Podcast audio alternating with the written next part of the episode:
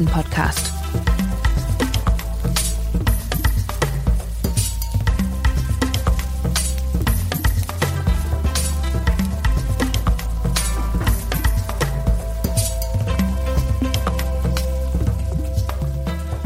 Hallo und herzlich willkommen zur Feinkost. Wir sind Rabea Schlutz, hallo. Und Ina Lebetjew und wir beschäftigen uns heute mit und für euch mit dem Thema Reste. Resteküche, genau. Ja. Sehr ehrlich gesagt eines meiner Lieblingsthemen. Echt? Hm. So Sachen zusammenhauen und irgendwas Neues draus machen, was man so noch da hat, das äh, finde ich sehr befriedigend. ich bin da tatsächlich ein bisschen zu unkreativ für. Ähm, also auch wenn ich Reste übrig habe, dann esse ich sie einfach exakt so, wie sie sind, einfach nochmal. Mhm.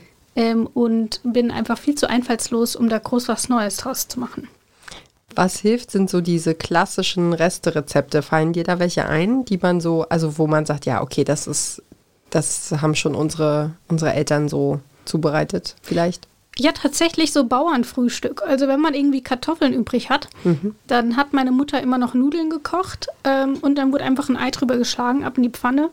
Ähm, und manchmal hat sie noch Speck reingemacht und dann wurde das so gegessen. Fertig. Bauernfrühstück mit Nudeln? Ja. Oh, geil. Isst man das eigentlich ohne? Hm. Ich kenne das nur mit. Also ich kenne, das sind dann Kartoffeln, Nudeln und Eier. Genau, warum sprechen wir über Reste? Ihr habt uns gesagt, wir sollen über Reste sprechen. So einfach ist es eigentlich. Denn ihr konntet auf Instagram abstimmen, worum es gehen soll. Und dann hat Reste eben gewonnen. Also scheint nicht nur dir so zu gehen, dass äh, sich die Leute fürs Thema Reste interessieren. Ähm, auch für über die nächsten Themen könnt ihr abstimmen. Dann immer auf Instagram und auf Twitter. Dort findet ihr dann jeweils die Umfragen zu den nächsten Themen. Aber worum es genau gehen könnte, das verraten wir euch erst am Ende der Folge. Es gibt noch einen weiteren Kanal, über den ihr mit uns kommunizieren könnt. Nämlich, ihr könnt einfach eine Mail an feinkost.detektor.fm schreiben und dann gucken wir mal, was ihr uns so zu sagen habt und antworten im Idealfall auch. Genau. So machen wir es. Perfekt. Also, Reste. Hast du denn auch so ein klassisches Rezept? Äh, also es, ich glaube, es ist ein Klassiker in Italien, nämlich Brotsalat. Ich mhm. weiß nicht, ob du das kennst. Ähm, äh, ich kenne es, ich habe es aber tatsächlich noch nicht gegessen. Kam, glaube ich, so in den späten 90ern. Nein, so, so früh nicht. Aber irgendwann ist es nach Deutschland geschwappt das Rezept für italienischen Brotsalat oder Toskana-Brotsalat oder so. Mhm. Und dann, ähm, genau, es ist ja im Grunde einfach nur ge, äh, so angeschwenktes, in der Pfanne geschwenktes Brot, sodass es halt nochmal knusprig ist und warm. Mhm. Und dann Tomaten dazu und einen Käse, den man mag und ein bisschen ein paar Salatblätter und Basilikum und sowas. Also quasi wie Croutons. Ja, wie, wie riesige Croutons, die ähm, quasi den, den ganzen äh, Salat ausmachen. also und da braucht man dann natürlich auch keine Sättigungsbeilage mehr, weil das einfach sehr, äh, ja, wie, wie Brotessen ist im mhm. Grunde. Aber eben saftig und mit Pinienkernen und eben Gewürzen und so. Das ist ganz cool. Und auch wenn man irgendwie Weißbrot noch übrig hat ähm, und lieber was Süßes mag, kann ich auch empfehlen, einfach Ameritte oder French Toast zu machen. Ähm, Habe ich mir heute zum Mittagessen gemacht, nachdem wir im Vorfeld darüber gesprochen haben, was man so aus Resten machen kann. Und tatsächlich hatte ich noch ein bisschen Brot und dann ähm, habe ich mir French Toast gemacht. War eine sehr gute Idee, Ina. Ja, super. Das Hauptproblem, das ich tatsächlich mit Resten habe, ist, wie verschaffe ich mir einen Überblick, was ich eigentlich da habe? Also klar, die Reste, die kenne ich dann, ich habe sie noch übrig, aber was habe ich, um das irgendwie zu kombinieren? Ähm, und ich habe zu Hause so einen riesigen Vorratseckschrank, da steht alles Mögliche drin und ich kann die Hälfte davon nicht einsehen, weil ich zu klein bin ähm, oder alles hintereinander steht. Und äh, ich räume ihn einmal alle zwei Monate auf und äh, drei Tage später sieht er wieder aus wie Chaos. Ähm, ich weiß nicht, wie ich das schaffe, aber das ist, glaube ich, ein Problem, das habe nicht nur ich. Gerade wenn man kleine Küchen hat, ähm, ist es natürlich schwierig, einen Überblick zu behalten, was steht, ist denn dort eigentlich alles in den Schrank geworfen. Ähm, und von daher habe ich jetzt eigentlich eine ganz gute Lösung gefunden, denn wir haben jetzt quasi einfach alles, was dort drin ist, einmal ausgeräumt ähm, und dann bei Bring eingetragen. Das ist so eine App zum Einkaufen. Und dort kann man dann quasi immer eintragen, was hat man da und dann kann man auch von unterwegs gucken, äh, habe ich das noch im Vorratsschrank ähm, oder brauche ich das vielleicht noch. Und man kann eben auch, ohne jetzt über einen Tritt da hoch zu kraxeln und dort rumzuwühlen, was man dann noch so hat, einfach mit einem Blick in der App gucken, ah ja, ich habe noch passierte Tomaten, ähm, also mache ich doch die restlichen Nudeln einfach nochmal mit einer Tomatensauce oder so. Ähm, das ist das eine und wer es lieber nicht so in der Liste hat, sondern sowieso schon einen übersichtlichen Schrank hat, ähm, kann natürlich auch einfach ein Foto davon davon machen. Ähm, dort muss man es natürlich immer aktualisieren, sobald man was rausnimmt. Deswegen finde ich die Variante mit der App ganz gut, weil wenn du es benutzt hast, klickst du einmal drauf und dann ist es weg. Und wenn du was Neues reinstellst, kannst du es einfach neu hinzufügen. Von daher ist das natürlich eine ganz gute Lösung, zumal man dann auch entsprechend so einkaufen kann. Und da kommen wir wieder so ein bisschen, wir hatten ja als Alternative zu den Resten Vorräte und tatsächlich ist das ja sehr eng miteinander verbunden, weil man kann dann natürlich auch einfach so einkaufen, dass man eben möglichst keine Reste hat und eben gucken kann, kann, ähm, was habe ich denn noch da? Ach so, das kann ich bestimmt damit kombinieren. Also kaufe ich mir diese Zutat noch ähm, und dann kann ich einfach auch entsprechend so kochen, dass eben möglichst wenig Reste übrig bleiben. Das ist das eine. Und wichtig dabei ist ja auch, dass ich die Lebensmittel, die ich dann habe und die ich dann vielleicht noch verwenden will oder unbedingt noch verwenden will, auch sauber lagere. Ähm, da gibt es ja auch so Mythen wie, was darf eigentlich in den Kühlschrank und was darf nicht in den Kühlschrank. Ähm, das kenne ich zum Beispiel von ähm, Tomaten und dass man Bananen nicht zu anderem Obst legen soll, weil sonst alles nachreift und all so ein Kram. Dass man dort natürlich auch aufpasst und sich damit vertraut macht, wie man Lebensmittel eigentlich ideal lädt, ähm, eigentlich ideal lagert. La lagert, genau, das Wort habe ich gesucht. Ähm, das hatten wir ja auch in der letzten Folge mit dem Mangold, den man nicht einfach in den Kühlschrank legt, so wie wir es beide gemacht haben, sondern den schlägt man vorher in ein Tuch ein. Ähm, das heißt, am besten immer auch informieren, wie man die Lebensmittel ähm, gut lagert und wie sie dann eben auch am längsten halten, damit man sie dann auch noch frisch verwenden kann und dann eben nicht doch merkt, ach Mist, jetzt ist es mir doch verdorben und jetzt muss ich es wegschmeißen. Also zum Beispiel einen super Trick habe ich irgendwann mal gelernt, weil mhm. mich das so geärgert hat, dass der Parmesankäse dann irgendwann so steinhart zum wurde und man damit nicht, den nicht ordentlich reiben konnte mhm. und eigentlich nichts mehr damit machen konnte, den muss man in Milch einlegen. Den legt man sozusagen wirklich. Wenn er schon trocken ist wenn oder so, im Vorfeld? Wenn er so wahnsinnig trocken ist, dann ähm, legt man ihn in Milch und mhm. dann ähm, lässt man das, ich glaube, einen Tag ziehen oder so. Also dass man, mhm. man kann es dann am nächsten Tag wieder verwenden. Ähm, und dann wird er wieder sanft und geschmeidig.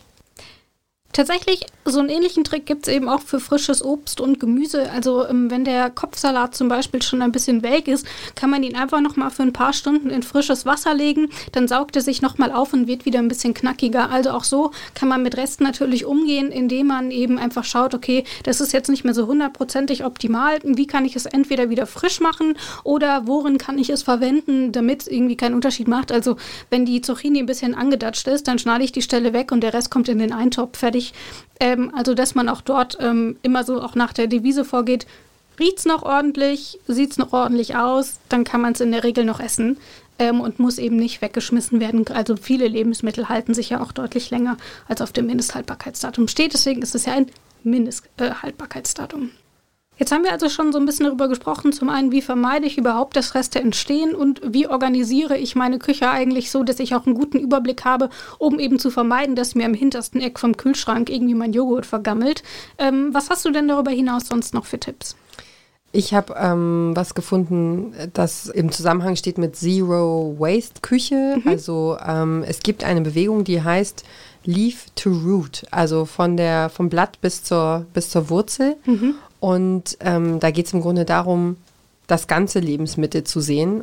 Und da gibt es eine äh, Journalistin und Gastrokritikerin, Esther Kern heißt die, aus der Schweiz. Und die hat eben vor ein paar Jahren diese Leaf-to-Root-Bewegung äh, ins Leben gerufen, einfach weil sie die Erfahrung gemacht hat, sie steht im Garten, erntet ihre Möhren und denkt sich so, hä? Jetzt schmeiße ich ja also 50 Prozent von meinem selbstgezogenen äh, Gemüse weg. Ist ja mhm. richtig doof. Dann hat sie angefangen, da zu recherchieren und sich zu kümmern und hat festgestellt, da gibt es gar nicht so viel Infos dazu und ähm, hat dann angefangen, Rezepte zu sammeln und einen Blog zu, äh, zu schreiben. Und inzwischen ist einfach ein Kochbuch daraus entstanden. Also wie kann ich äh, Avocado-Kerne verarbeiten? Was mache ich mit Bärlauchblüten? Ähm, was ist mit den ungeliebten Fenchelstielen, die man immer, die immer ein bisschen zu herb sind? Und, und wohin mit dem Blumenkohlstrunk? Also die hat ganz viele Ideen und Varianten und ich habe so ein paar Sachen habe ich mir auch nochmal angeguckt. Also zum Beispiel aus besagtem Möhrengrün kann man sehr gut auch einfach ein Pesto machen. Das kann man Mhm. genauso verarbeiten wie, wie alle, alle Blätter, die wir sonst zu Pesto machen. Dann hat sie auch einen Radieschenblattsalat und auch mit den rote Beete Blättern ist es so, dass man die ähm, als Suppe verarbeiten kann oder als Salat. Und äh, wir hatten es ja vergangene Woche, dass äh, rote Beete verwandt ist mit Mangold. Der, das ist einfach super nährstoffreich. Da ist, ist das, also wenn man das mit der Knolle vergleicht, äh, dreimal so viel Magnesium drin, sehr viel Vitamin C und Calcium. Also ähm, das ist einfach gutes Zeug, was wir sozusagen frisch grün unbesehen in die Tonne wandern lassen, was super schade ist.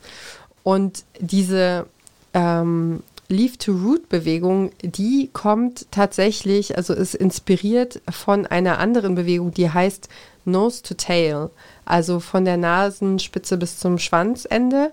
Ich nehme an, da geht es dann um Fleisch. Da geht es dann um Fleisch, genau. Das ähm, ist eine Bewegung, die hat ein britischer Koch, äh, Fergus Henderson, angefangen. 1999 hat er ein Kochbuch ähm, geschrieben und der wollte einfach so eine alte Notwendigkeit wiederbeleben. Und zwar alles, was man am Tier Essbares findet, eben das auch zuzubereiten und tatsächlich auch zu genießen. Und ähm, wahrscheinlich ist es so, äh, dieser Impuls, ne, seit, seit wir in unserer Gesellschaft nicht mehr damit beschäftigt sind, selber Tiere zu halten und sie zu schlachten und äh, alles zu verarbeiten, was wir haben, gehen ja auch Kulturtechniken verloren. Und, Das heißt, äh, man weiß auch gar nicht mehr, wie man es eigentlich verarbeitet. Genau, und, äh, und im Discounter gibt es natürlich dann auch keine Innereien, sondern da gibt es dann halt nur irgendwie die Wurst und, den, äh, und das Filetstück und, und so, ne? Und wie man jetzt Kutte, Nieren verarbeitet oder auch, keine Ahnung, Herzen und andere Teile äh, von, zum Beispiel vom Schwein, Zungen. also in Asien, äh, Z- Schweine, Rinderzunge, das wird ja auch sehr, äh, sehr gerne als Wurst ähm, gegessen, aber in Asien zum Beispiel ist das super typisch. Also ich glaube, dass viele, viele der Schweinefüße, die von Schweinen, die in, äh, in Europa geschlachtet werden, dann nach Asien transferiert werden, weil, äh, weil man die dort eben als Delikatesse oder als Köstlichkeit betrachtet und da frittiert an jeder Ecke kaufen kann. Das macht dann natürlich einfach einen Unterschied. Also jedenfalls hat er angefangen zu sehen, ähm, dass es wichtig ist, dass wir, dass wir da, also dass es auch eine Frage der Wertschätzung und des Respekts dem Tier gegenüber ist, das für den Menschen für die Ernährung gestorben ist, dann auch zu sagen, wir verwenden das und da gab es dann, gibt es dann auch einfach Restaurants, die da mitmachen und sagen, okay, ich ähm, konzentriere mich wieder darauf, ursprünglicher zu kochen und wirklich alles zu verwenden. Und ähm, das finde ich auf jeden Fall gehört auch in diese Kategorie Reste, Verwertung, was ja eigentlich keine Reste sind, sondern was einfach klassisch dazugehören müsste, dazu ähm, das wieder zu entdecken und das auch wieder zu beleben und eben auch diese, diese Techniken zu erhalten, dass man das Zubereiten überhaupt noch kann. Hm. Naja, ich, ich nehme an, den Tieren an sich ist es vollkommen egal, ob man auch noch ihre Füße isst oder nicht. Aber für den Menschen macht das natürlich schon einen Unterschied. Und ähm, deswegen gibt es ja zum Beispiel auch Webseiten, dort kann man ähm, sich Teile einer Kuh kaufen und erst wenn die komplette Kuh tatsächlich verteilt ist, wird sie geschlachtet. Das heißt, das, wird auch, das Tier wird nur geschlachtet, wenn es tatsächlich vollständig verwertet wird. Auch solche Initiativen gibt es natürlich und wir verlinken euch auf jeden Fall eine davon in unserem Artikel. Genau, das äh, Neudeutsch nennt man das dann Cowsharing. Ne? Ah, also, Couching. Okay. genau, gibt's, ich, ich würde jetzt mal behaupten, das gibt es vielleicht auch mit anderen Tieren, wobei es bei einer Kuh natürlich schon am meisten Sinn macht. Also an so einem Huhn ist ja auch nicht so super viel dran. Was mir da auch noch einfällt, wir haben ja nicht nur Lebensmittel, die man selber gekauft hat, also die man sich selber kauft und zubereitet, sondern ja zum Beispiel auch Takeaway.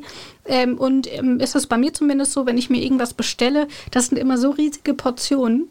Schaffe ich nie im Leben. Und ähm, dann aber ist es halt irgendwie auch immer schwierig. Am nächsten Tag schmeckt es vielleicht nicht mehr so gut. Hast du dort vielleicht auch selber irgendwie Ideen? Hast du schon mal ausprobiert, aus so einem Takeaway-Essen einfach was komplett Neues zu machen und zu sagen, okay, ich habe jetzt noch, ähm, weiß ich nicht, ein bisschen Reis in Teriyaki-Soße und Gemüse und daraus mache ich mir jetzt irgendwie ein komplett neues Gericht oder so? also was da hilft, ist dann halt einfach das nochmal ergänzen durch einen, durch einen selbstgemachten Salat oder so am nächsten Tag. Ne? Ähm, ich kenne das auch, wir haben hier im Büro jetzt zum Beispiel Mikrowellen, die habe ich zu Hause nicht. Das ist, äh, das ist für mich schon mal super praktisch zu sagen, ah, okay, äh, ich kann irgendeine Mahlzeit mir zurecht machen und kann die dann im Büro in der Mikrowelle aufwärmen. Du hast zu Hause keine Mikrowelle? Ja, ich habe zu Hause keine Mikrowelle. Ich habe dir gesagt, wir packen sehr unterschiedliche Sichtweisen auf äh, Kochen und, und äh, Ernährung zusammen. Das ist großartig. Aber das, ich finde, eine Mikrowelle ist gerade beim Thema Reste so, so wichtig, weil da kann ich halt, also wir haben jetzt zum Beispiel zufällig ähm, vor, gestern Risotto gemacht und ich habe mich ein bisschen verschätzt und habe vielleicht ein bisschen zu viel gemacht. Ähm, und dann habe ich es einfach ähm, abends nochmal in die Mikrowelle getan. Und dann ist gut. Also machst du dann für alles den Herd an? Ja. Also, äh, wir haben. Äh, das ist ja auch doppelt Abwaschstand. ja, ich, wir, haben, wir haben uns dafür entschieden, dass äh, irgendwie ist so eine Mikrowelle so riesig, ja, und verbraucht so viel das Platz. Stimmt. Und dann musst du halt genau überlegen, okay, möchte ich jetzt diesen diesen großen Apparatschik auf meiner Küchentheke rumstehen haben oder habe ich ein Schrankfach, wo der irgendwie reingehängt oder reingestellt mhm. werden kann. Und dann habe ich so gedacht, hm, nee. Hast du denn dann aber vielleicht ein Küchengerät, das du in Bezug auf Reste unverzichtbar findest? Jetzt mal vielleicht vom Herd abgesehen. Was sollte man immer zu Hause haben, um nochmal Reste zu verwerten? Ich sag eine Pfanne. Ja, ja, auf weil, jeden Fall. Weil irgendwie ja. anbraten kannst ja. du irgendwie alles. Ja, das stimmt. Und wenn du es noch übrig hast, dann machst du es einmal in die Pfanne oder knallst noch ein Ei drüber.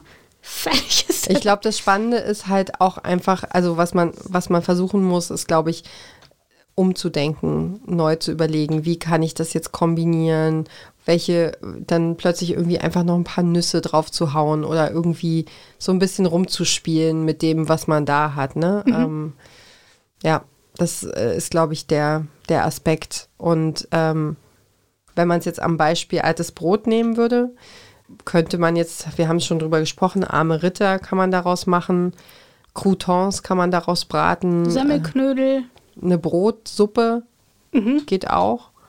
Ähm, Paniermehl. Süße, süßer Auflauf. Und Brotsalat haben wir ja schon angesprochen. Und ja. Chips kann man daraus auch backen. So. Ja, Brotchips, ähm, das stimmt bei Resteverwertung, was mir jetzt tatsächlich noch einfällt, ähm, was ich richtig cool finde und was irgendwie super funktioniert, sind so Eiswürfelförmchen.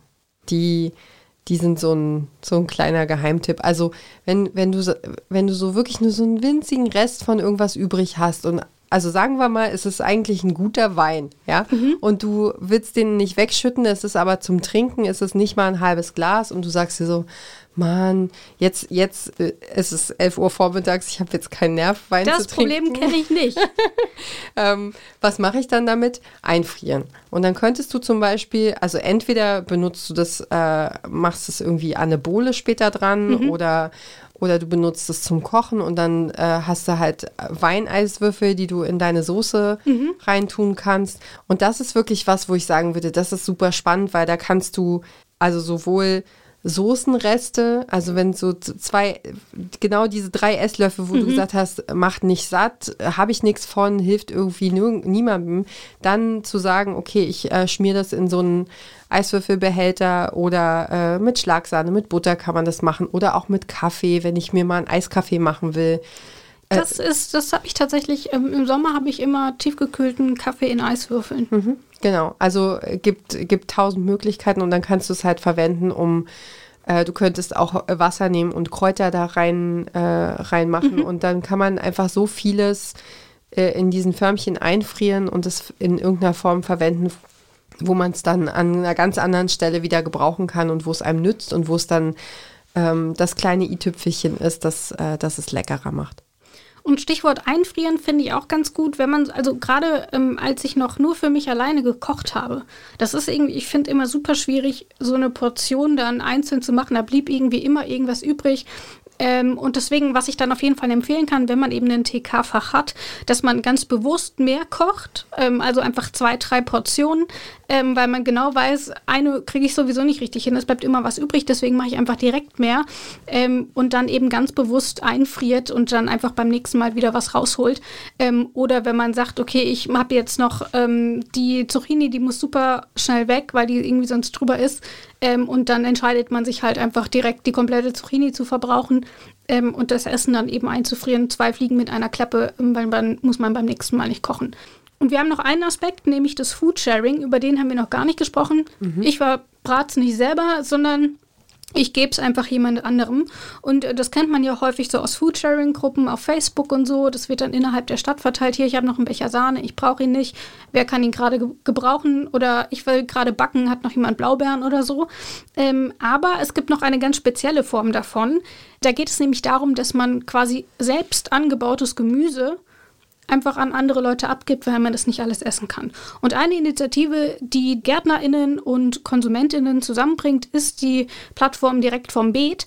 Und ähm, ich habe im Vorfeld unseres Gesprächs mal mit Thomas Seidel gesprochen. Er ist der Vorstandsvorsitzende von Direkt vom Beet. Und mit ihm habe ich darüber gesprochen, was die dort eigentlich genau machen, wie das Ganze angenommen wird und wie das Ganze dann noch tatsächlich gut umgesetzt werden kann. Und ich würde sagen, wir hören einfach mal rein. Ja, direkt vom Beet. Wir haben eine Plattform, äh, eine Internetplattform, eine Tauschplattform, äh, wo übrig gebliebene Lebensmittel in, in Gärten angeboten werden, mhm. beziehungsweise ist zwar vielleicht nicht ganz schön der Satz äh, oder das Wort Städter, also derjenige, der gar keinen Garten hat und vom Handel völlig abhängig ist, äh, dass der praktisch danach suchen kann nach äh, frischem Obst und Gemüse und dadurch eben auch Bekanntschaften entstehen oder auch eben Lebensmittel gerettet werden. Also das Besondere daran ist, dass, die, dass diese Lebensmittel, um die es hier geht, bei Direkt vom Beet, dass die in keiner Statistik erfasst sind und wahrscheinlich auch nicht erfasst werden können. Bei Foodsharing äh, habe ich ja irgendwo diese Lebensmittel schon mal auf den Markt gebracht und ich habe die produziert und ich kann praktisch sehen im Vergleich in der Statistik, was ist auf den Markt gebracht worden und was äh, wurde abverkauft. Und dann habe ich irgendwo eine Teilmenge dazwischen, die weggeworfen wird, beziehungsweise die ich retten kann. Mhm. Und hier bei Direkt vom Beet ist eben der Ansatz, dass ich eine, eine riesige Menge an Obst und Gemüse als, aus Überproduktion aus Privatgärten, wo immer irgendwas übrig ist, dass ich genau das rette und dann als Privatperson dann anbiete auf so einer Tauschplattform. Da könnte man ja meinen, in so Kleingärten, da gärtnert man ja tatsächlich eher so für den Eigenbedarf. Also was kann ich eigentlich an Gemüse so essen? Wieso kommt es denn dann überhaupt zu solchen Überproduktionen? Wie viel ist das denn dann auch? Wir sind hier kurz vor der Kirscherntesaison. Da kann sich jeder vorstellen, wenn ich einen kleinen Kirschbaum habe, dann habe ich einen Eigenbedarf. Und wenn ich einen großen Kirschbaum habe, dann kann ich innerhalb dieser Woche, wo ich die Kirschen eigentlich abnehmen möchte oder sollte, kann ich vielleicht gar nicht alleine abnehmen. Mhm. Vielleicht ist derjenige Gärtner dann auch äh, gar nicht mehr in der Lage dazu, weil Gärtner sind ja häufig auch äh, die ältere Generation und da kann ich mir dann Hilfe holen zum Ernten beispielsweise, Erntegemeinschaften bilden und entsprechend diese Lebensmittel ja, nutzen auf dem Baum. Mhm. Beispiel ist Zucchinis. Äh, Zucchinis werden immer sehr gerne angebaut. Zucchini sind beliebt, sind gesund. Aber wenn ich, wenn die äh, Zucchini-Ernte mal losgeht, dann wachsen die so schnell, dass ich irgendwann nach zwei, drei Wochen, das ist meine eigenen Erfahrung, äh, gar keine Lust mehr auf Zucchini-Pfanne, Zucchini-Ratatouille mhm. und so weiter habe. Ne? Das heißt aber, ich verstehe das auch richtig, dass es nicht nur, wie zum Beispiel bei vielen Foodsharing-Plattformen, man kommt kurz vorbei, man sieht sich effektiv 30 Sekunden, sondern es ist tatsächlich auch eine Art Community, wo man zum Beispiel auch beim Ernten hilft, wo man vielleicht auch Lebensmittel äh, tauscht ähm, oder ist es auch tatsächlich was, wo auch Geld fließt? Wir schreiben dabei nichts vor. Mhm. Also wir wollen das in die Verantwortung des Bürgers legen, was er da macht. Es können Erntegemeinschaften entstehen, es können daraus Freundschaften entstehen, aber es kann auch einfach die Übergabe sein in einem Übergabestützpunkt oder von privat zu privat, irgendwo vor der Haustür oder direkt im Garten. Und dadurch, dass wir in Chemnitz hier äh, das Ganze gestartet haben und damit auch ein äh, gewisses äh, Presseinteresse geweckt haben mit dem Stadtverband, ist in Chemnitz äh, sehr hohe Resonanz. Auch in Dresden und in Leipzig ist eine relativ hohe Resonanz, weil wir mit den Stadtverbänden der Kleingärten dort auch zusammenarbeiten. Aber auch äh, Schwerpunkte sind eigentlich äh, so eine Ballungsgebiete wie zum Beispiel Berlin oder äh, das Ruhrgebiet, Frankfurt am Main. Äh, genau. Äh, dort merkt man, da ist Leben drin, da ist vielleicht auch der Gedanke dieser Nachhaltigkeit äh, enthalten oder die, die, die Sehnsucht nach äh, Obst und Gemüse, nach Bio-Obst und Gemüse irgendwo aus dem Garten mit einem vollen Geschmack zu bekommen. Und da kommen sehr, sehr viele äh, Suchanzeigen dort her. Sie wurden ja dieses Jahr auch für den Bundespreis äh, von Zu Ja. gut für die Tonne nominiert. Ähm, das ist ja, Ja. schon mal ein gutes Zeichen, ähm, dass das auch auf jeden Fall ähm, Wellen schlägt und gesehen wird. Ähm, Was erhoffen Sie sich denn für die nächsten Jahre?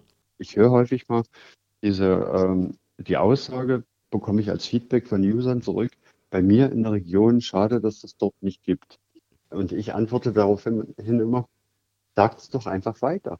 Schalte die erste Anzeige und wenn du die erste Anzeige schaltest, schon ist deine Region praktisch auch mit vertreten in, direkt vom Beet.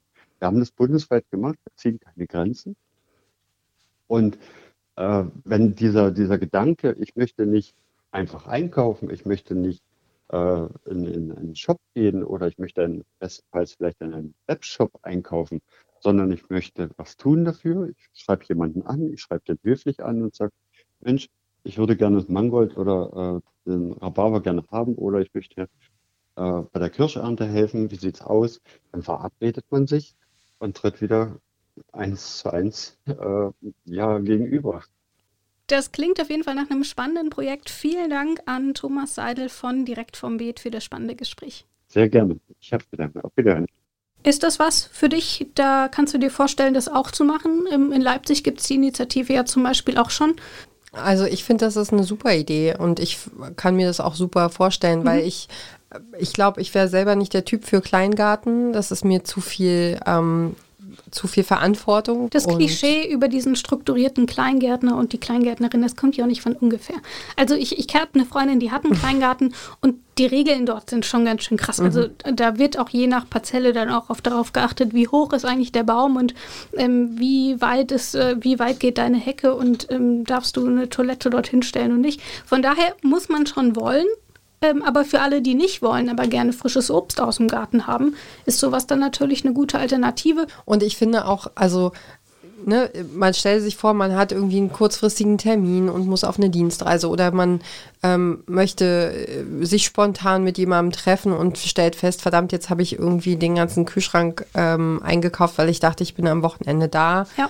Also wenn jetzt das Reisen alles wieder möglich wird und ist, dann sind die Leute ja auch wieder ganz anders unterwegs und, und ähm, dann bietet sich das natürlich an, auch einfach zu sagen, Moment, jetzt habe ich das hier übrig und das zum Beispiel auch einfach in so einen Foodsharing-Kühlschrank zu, zu stellen. Sowas gibt es ja auch. Wir haben es jetzt hier nebenan vom Büro mit, mit Klamotten, das finde ich total mega. Genau, da ist so sehen. ein Umsonstregal bei uns direkt vor der Haustür. Genau. Da ist immer alles Mögliche drin und das ist auch binnen 20 Minuten ist das weg. Ich habe da schon so viel reingestellt und ich komme abends aus, Ja. aus der Redaktion und es ist einfach nicht mehr da. Ja, da ist super viel Bewegung drin, super viel Fluktuation und das ist ganz toll, weil tatsächlich, ne, du hast was, was du, wo du sagst, oh, ich hänge nicht mehr dran, ich brauche es Ja. nicht mehr. Ähm, und beim Essen ist es ja genauso. Ich kann es gerade nicht verarbeiten, ich habe dafür keine Zeit und es ist trotzdem wertvolles Zeug und dann äh, bringe ich es dahin, tust da, tust da rein oder stellst da dazu und dann findet es eben jemanden, äh, der sich sehr darüber freut und das finde ich eigentlich ein super tolles Konzept. Finde ich auch. Was ich auch ein super tolles Konzept finde, ist unsere Rubrik hier in diesem Podcast. Und ich bin gerade sehr stolz auf diese Überleitung, denn wir haben ja unseren Gruß aus der Küche. Im Gruß aus der Küche bringen wir euch immer Inspirationen aus unserer Küche in eure. Wir bringen in der Regel Lebensmittel mit. Beim letzten Mal ähm, habe ich mich dagegen entschieden, damit uns mein Kimchi nicht die ganze Bude hier voll stinkt. Und heute haben wir tatsächlich auch nichts physisch dabei, sondern Genau. quasi nur auf dem Papier, weil es sich tatsächlich um frische Zubereitungen handelt, die man dann auch tatsächlich sofort isst, wenn man sie dann zubereitet hat. Ina, was ist denn dein Gruß aus der Küche heute zum Thema Reste? Mein Gruß aus der Küche ist ein Bananen-Karottenbrot. Also eine Art, ähm, es heißt Brot, aber wenn man ehrlich ist, ist es ein Kuchen. genau, und das ähm, ist eine Möglichkeit, Bananen zu verbrauchen. Ich glaube, das ist jetzt auch kein Geheimtipp, aber es ist einfach richtig toll und ähm, super, ein super saftiger Nachtisch oder ne, was man so ähm, auch mal ungezwungen äh, Kindern zum Beispiel mit in die Vespa-Dose tun kann. Was ich dann aber tatsächlich, worüber ich immer stolpere, mein Bananenbrot wird immer quietschig. Was ist denn da dein Geheimtipp? Quietschig wird das? Ja, so gummiartig. Ist dir das noch nie passiert? Nee. Okay. Wahrscheinlich sind es die Mohrrüben. Die Dann- machen das super saftig und aber wo du jetzt gerade von Bananen sprichst, ich habe tatsächlich doch noch ein ultimatives Bananenrezept. Jetzt bin ich aber es gespannt. Ist, es ist ganz leicht und ganz cool. Bananeneis. Und zwar musst du ähm, so diese latschigen Bananen nehmen, die sind super dafür. Die in Scheiben schneiden, damit man sie nachher gut, gut klein kriegt. Mhm. Ab ins Gefrierfach, dann einfrieren. Und dann äh, kann man das Ganze mit Milch, Hafermilch, was auch immer man mag, äh, oder Kakao aufgießen und ähm, schön mit einem Pürierstab bearbeiten. Und dann hat man zack Eiscreme und es ist äh, recht gesund und äh, super verarbeitet und sehr, sehr lecker. Da muss ich kurz eine Anekdote erzählen.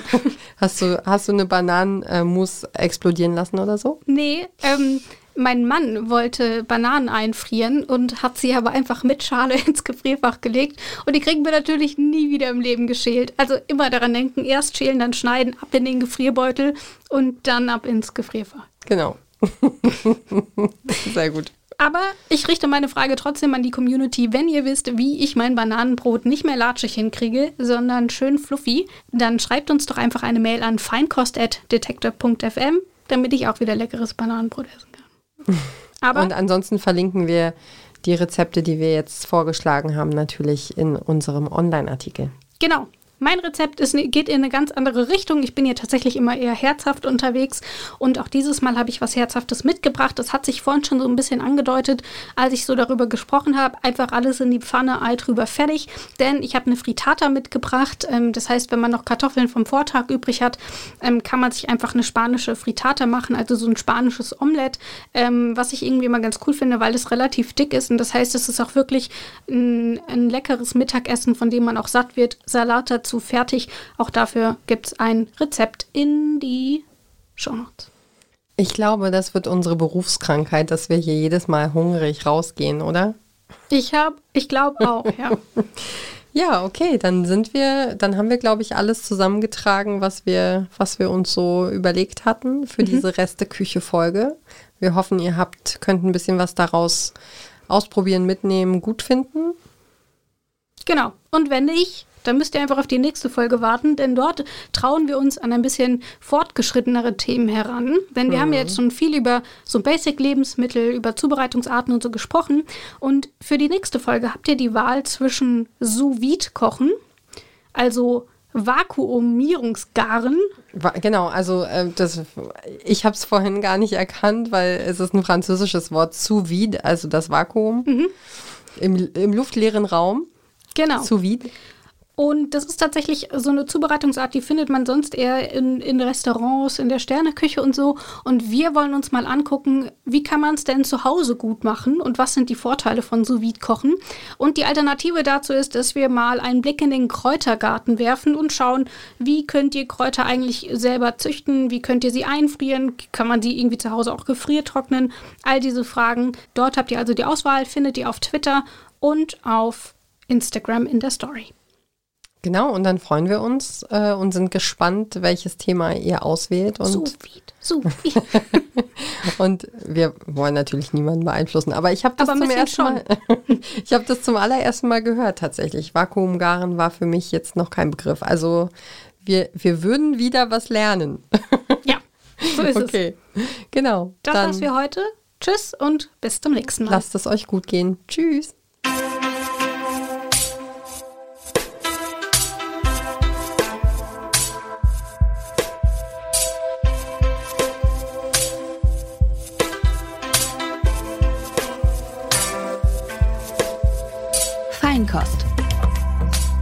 Der Besser Essen Podcast.